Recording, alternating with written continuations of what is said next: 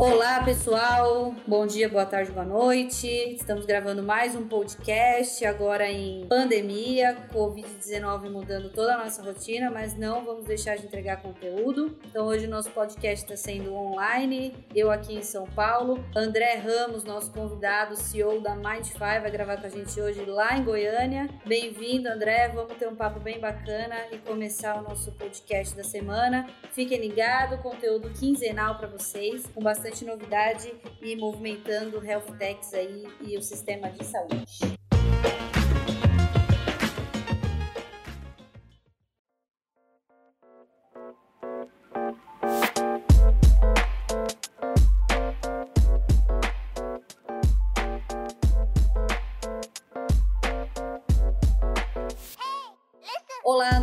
Bom dia, boa tarde. Eu tenho que falar bom dia, boa tarde, boa noite, né? Porque eu não sei que horas as pessoas estão ouvindo. Então, bom dia, boa tarde, boa noite. Seja bem-vindo ao nosso podcast, André. Bom dia, boa tarde, boa noite. Obrigado, Carol. É muito bom estar falando com você nesse momento de crise, mas é um momento de oportunidades também. A gente não pode olhar só para a crise, né?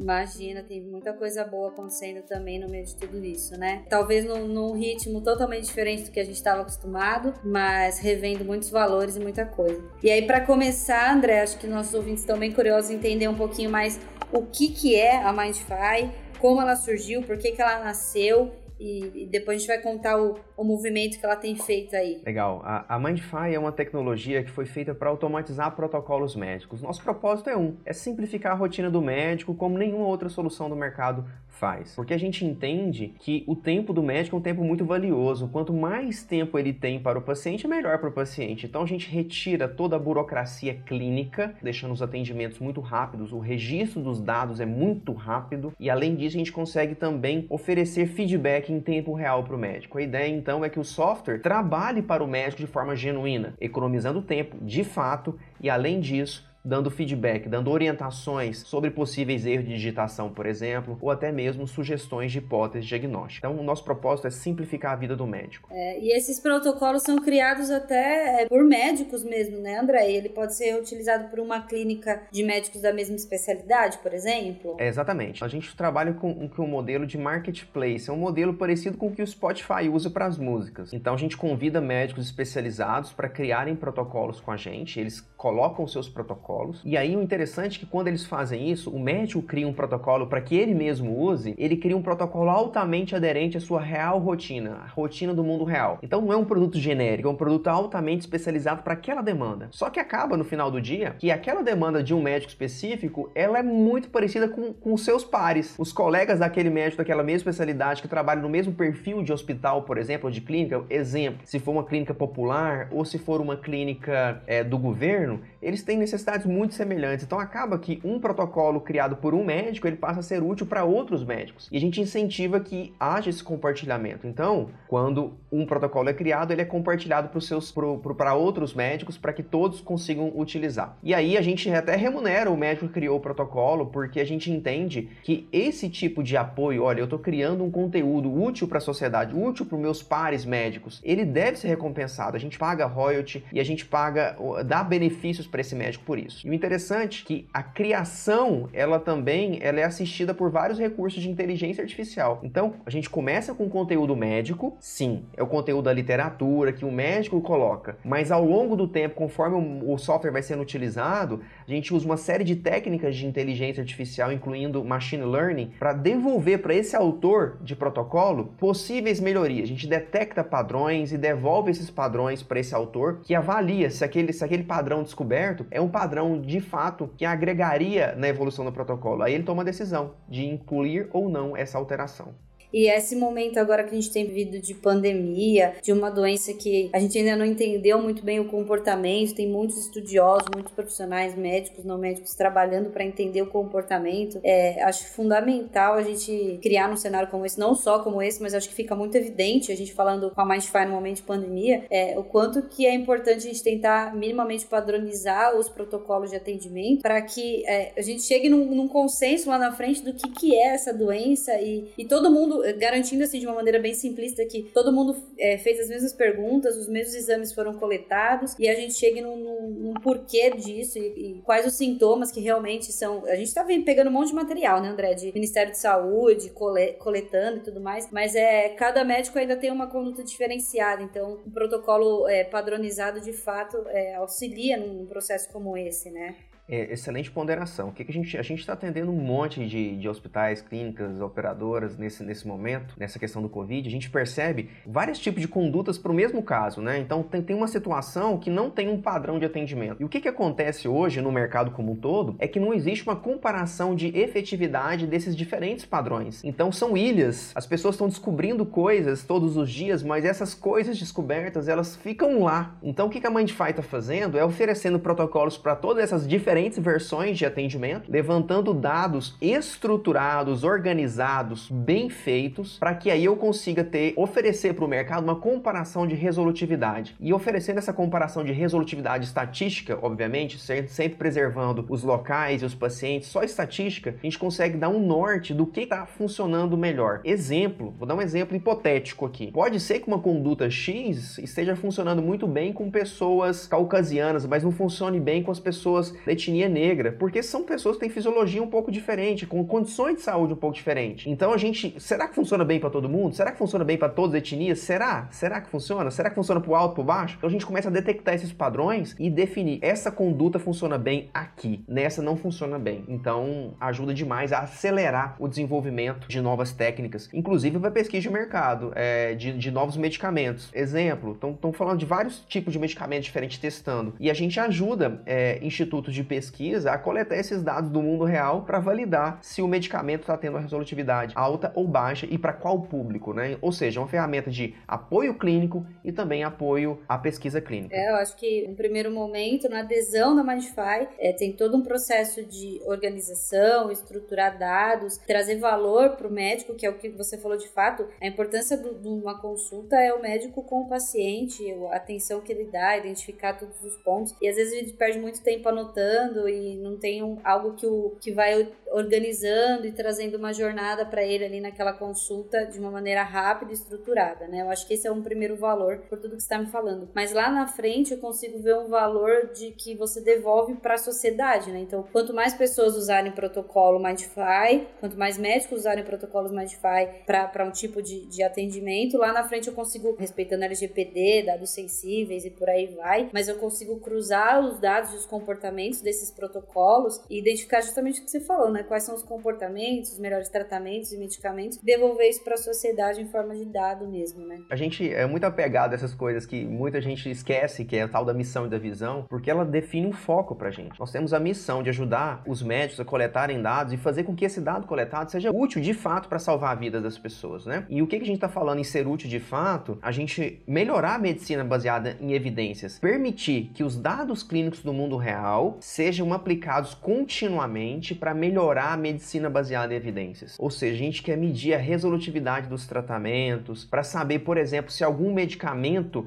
está tendo algum efeito adverso ou não, em qual tipo de pessoa, isso tudo de forma transparente. O médico só está fazendo o atendimento dele de forma muito rápida e esses dados vão sendo gerados de uma forma estruturada, organizada e validada, porque a nossa IA valida o dado na hora da consulta, ele vai dando alertas para o médico, né? Então o resultado disso é um dado muito bem feito, muito bem organizado, e aí eu consigo ajudar a medicina a melhorar como um todo. A gente quer evoluir a medicina, então o propósito é muito maior do que somente o consultório. O consultório é o primeiro e mais importante passo, porque é de lá que nasce tudo. Se o médico não se sentir confortável em utilizar a ferramenta, a gente não tem o dado que, que faz com que tudo aconteça depois. Então, nosso foco é como eu ajudo o médico, e a partir disso o dado é gerado e a gente consegue evoluir a medicina como um todo. Não somente no Brasil, mas no mundo inteiro. Nosso foco é o mundo, não é Brasil. Falando em foco do mundo, toda essa vontade de fazer diferente, vontade de fazer diferente no Brasil e no mundo, vem aí vários prêmios que vocês já participaram, vários, eu queria que você contasse um pouquinho. Tiveram até no Japão esses últimos dias, acho bacana compartilhar. É diferente de uma de uma vídeo, como a gente tá falando de podcast, eu não vou conseguir exemplificar o sistema, então a gente vai falar mais um pouquinho sobre ele, principalmente queria que você contasse um case aí justamente com esse processo da pandemia da telemedicina, desse uma visão para os nossos ouvintes do fluxo que a gente está pensando em construir? O que, que vocês estão criando dessa jornada do paciente desde a suspeita do Covid, é, ida ao hospital, quarentena, como que vocês estão trabalhando? Mas eu, antes eu queria ouvir falando dessa vontade toda, dessas premiações, disso que está acontecendo com a Mindfy nesse momento, cenário atual da Mindfy.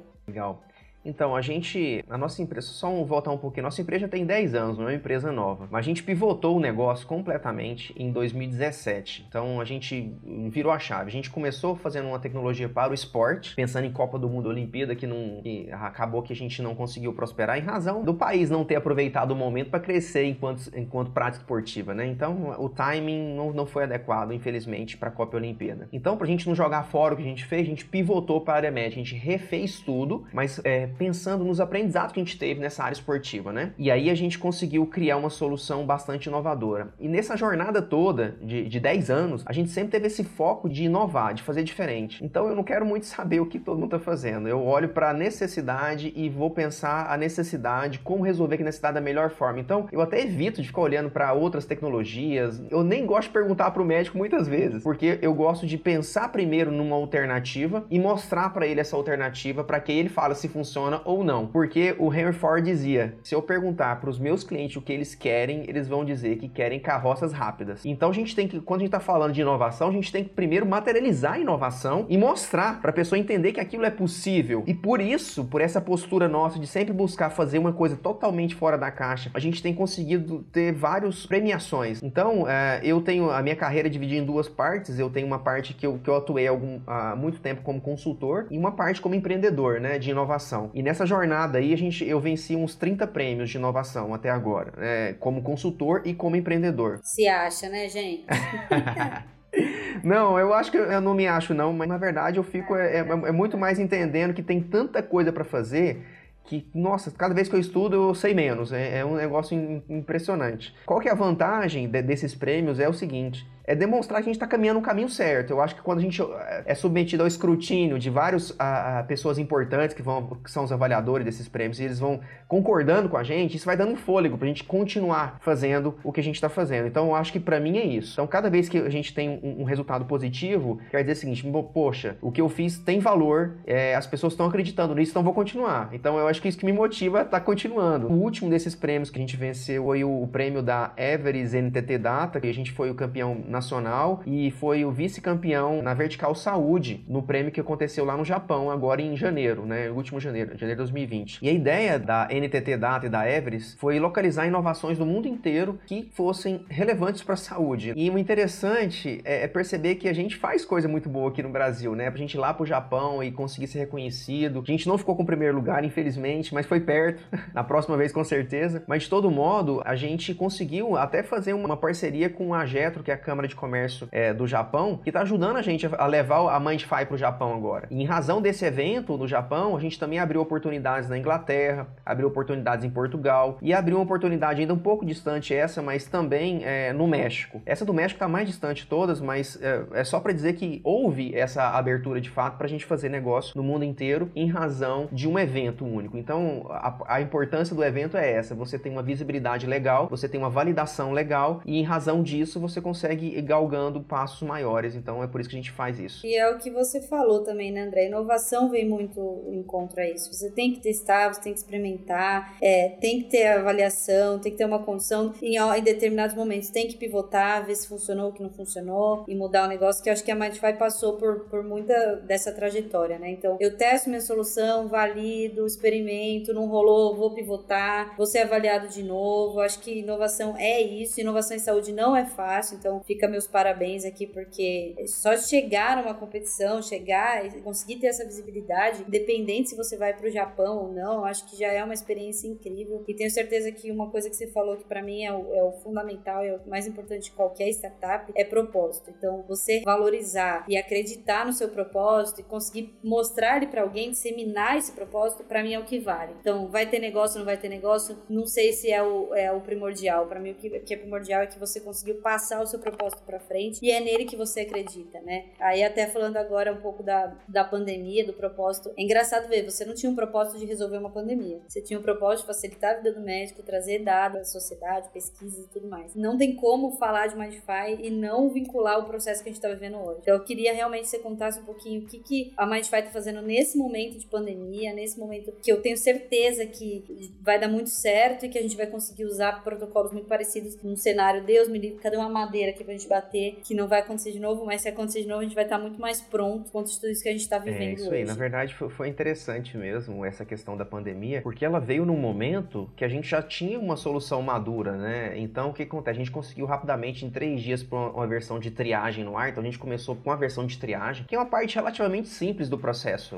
pensando assim, em toda a jornada de atendimento, né? Então a triagem é a parte mais simples. Só que a gente não focou na triagem. A triagem foi um primeiro passo. Então agora a gente automatizou o protocolo, por exemplo, de monitoramento de quarentena. Então o paciente que está em quarentena, ele pode receber mensagens continuamente de acordo com a sua gravidade, para que ele consiga se manter monitorado. Ele vai informando seus sintomas, ele e, e na eventualidade de necessidade, a gente pode indicar uma teleconsulta, por exemplo, ou uma visita ao hospital. Isso tudo já acontece. E quando a gente está falando, o paciente está falando com o médico, o médico, seja ele em telemedicina ou seja ele presencialmente, ele também tem um auxílio da Mindfy para auxiliá-lo a tomar melhores decisões e a registrar o dado, né? Então ele tem um protocolo que está embutido dentro da rotina dele. Então é interessante notar que tem muitas ferramentas de protocolo no mercado hoje. São é, artigos, né? Então você vai lá e busca um conteúdo, ah, como fazer tal coisa. Ele vai no próprio Google, ele vai numa ferramenta especializada em protocolo. Só que isso toma muito tempo do médico. Imagina o tempo que é. Ele está fazendo atendimento, ele tem uma dúvida. Aí ele tem que sair do atendimento, entrar numa outra tela, num artigo e começar a ler um artigo. Isso é muito impraticável numa rotina de pandemia, que tem ali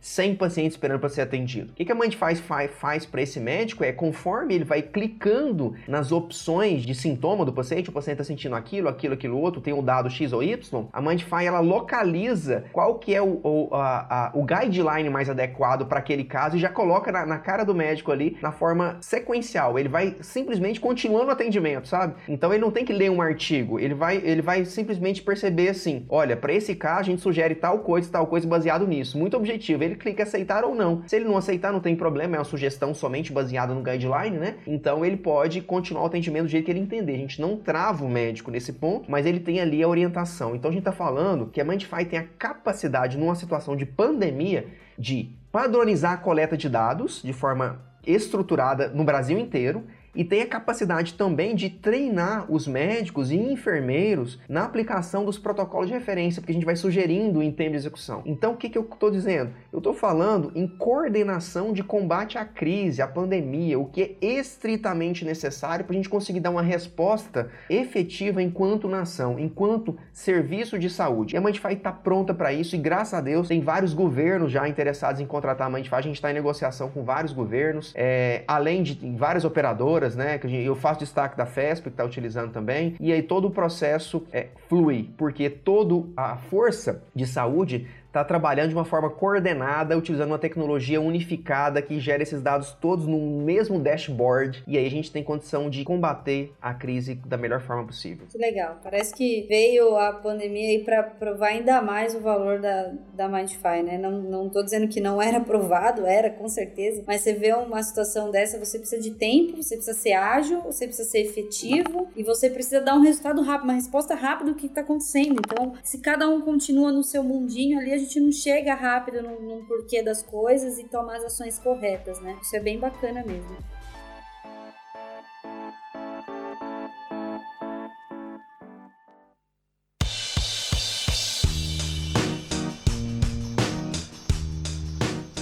Muito show, André. É isso aí. Eu acho que inovação é isso. A gente vai evoluir. Então vamos deixar marcado já um podcast para daqui a um tempo. A gente vai falar tudo, tudo novo de novo, outras novidades é legal a gente deixar esse canal aberto das empresas e dos empreendedores que veem sentido nessa criação desses protocolos e co-criar esses protocolos, é, pacientes crônicos, comorbidades, Então, queria que você deixasse seus canais de contato, como que a gente acha a Mindfy, como que a gente começa a trabalhar junto com a Mindfy. Excelente, eu acho que essa é a oportunidade da cocriação. Essa é a oportunidade de a gente fazer a diferença. O nosso site que é mindfy.net é, tem todas as informações sobre o nosso modelo de negócio, tem um canal de contato com a gente. Eu acho que o primeiro contato é o nosso site. Também vocês me acham no LinkedIn, que é André Ramos. Pode buscar André Ramos lá, Mindfy, vai aparecer lá o primeiro nome. Estou à disposição para entrar em contato com você e discutir projetos, fazer projetos para hospitais, projetos para clínicas, não só pensando em Covid, como a Carol citou. A gente pensa em Covid, sim, mas a gente já está nesse momento fazendo protocolos para câncer, protocolos para outras patologias, para arboviroses, por exemplo. Então, não se limitem ao Covid. A gente está aqui para ajudar a saúde a ser cada vez mais eficiente e quando eu digo eficiente, eu digo boa, tanto para o médico quanto para a sociedade. É possível ter esse equilíbrio